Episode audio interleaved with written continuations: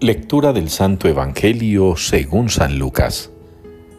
Cuando se cumplieron los días de su purificación, según la ley de Moisés, lo llevaron a Jerusalén para presentarlo al Señor. Y cuando cumplieron todo lo que prescribía la ley del Señor, se volvieron a Galilea, a su ciudad de Nazaret. El niño, por su parte, iba creciendo y robusteciéndose, lleno de sabiduría, y la gracia de Dios estaba con él. Palabra del Señor. Dichosos los que temen al Señor y siguen sus caminos. Es la respuesta que nos une hoy en la liturgia al Salmo 127.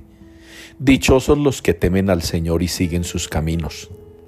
Un salmo que bien pudiéramos nosotros pedirle al Señor que nos ayude y, y nos muestre la forma de entronizarlo en nuestra vida familiar Qué bueno que de cada familia, de nuestra comunidad, de la iglesia, que de cada familia del mundo entero pudiera decirse lo que el Salmo nos hace repetir hoy. Dichosos los que temen al Señor y siguen sus caminos. Dichosa la familia que teme al Señor y sigue sus caminos.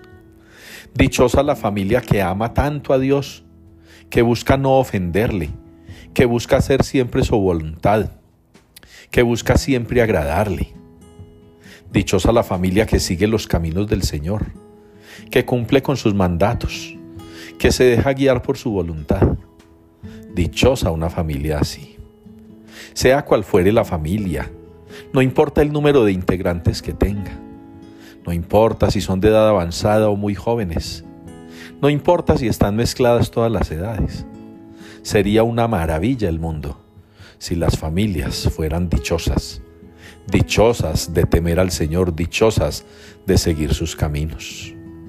Pero mientras ello ocurre, mientras el mundo sigue andando a sus avatares, a sus caprichos, a sus antojos, mientras el mundo se sigue alejando de Dios y renegando de su existencia, ustedes y yo los creyentes que celebramos hoy el último día del año, esta fiesta tan bonita, la Sagrada Familia de Nazaret, pidámosle al niño Jesús, pidámosle a la Santísima Virgen, pidámosle a San José, que nos iluminen, que nos acerquen más a Dios Padre como ellos mismos estuvieron cerca, en las dificultades particularmente.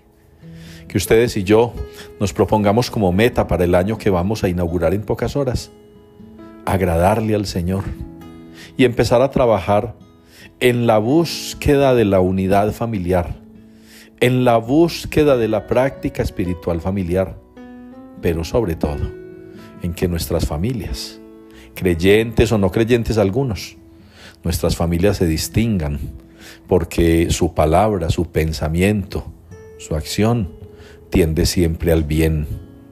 Y así todo aquel que en familia tiende al bien está sin duda agradando a Dios y siguiendo sus caminos.